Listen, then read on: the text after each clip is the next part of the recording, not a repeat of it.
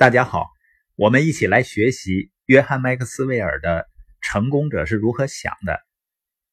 约翰呢，他研究成功人士已经四十多年了，他发现这些个体是千差万别，但呢，他们都有一个共同点，就是他们的思维方式。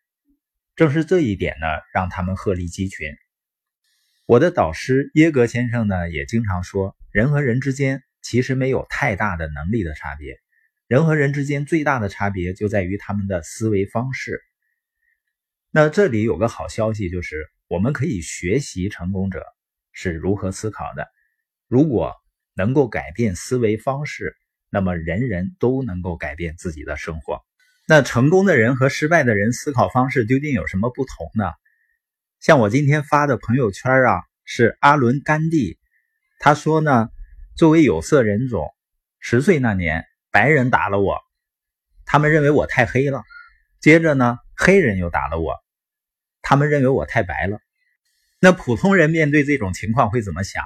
肯定会有挫折感啊，而感到愤怒啊，耻辱。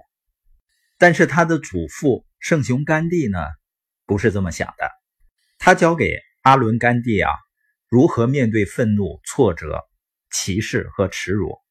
他说呢，要感激生活的赐予，把问题看成自身改变和成长的机会。你看呀，成功者他在问题中呢，能够看到积极的因素，而失败者呢，他在机会中都会找到很多问题。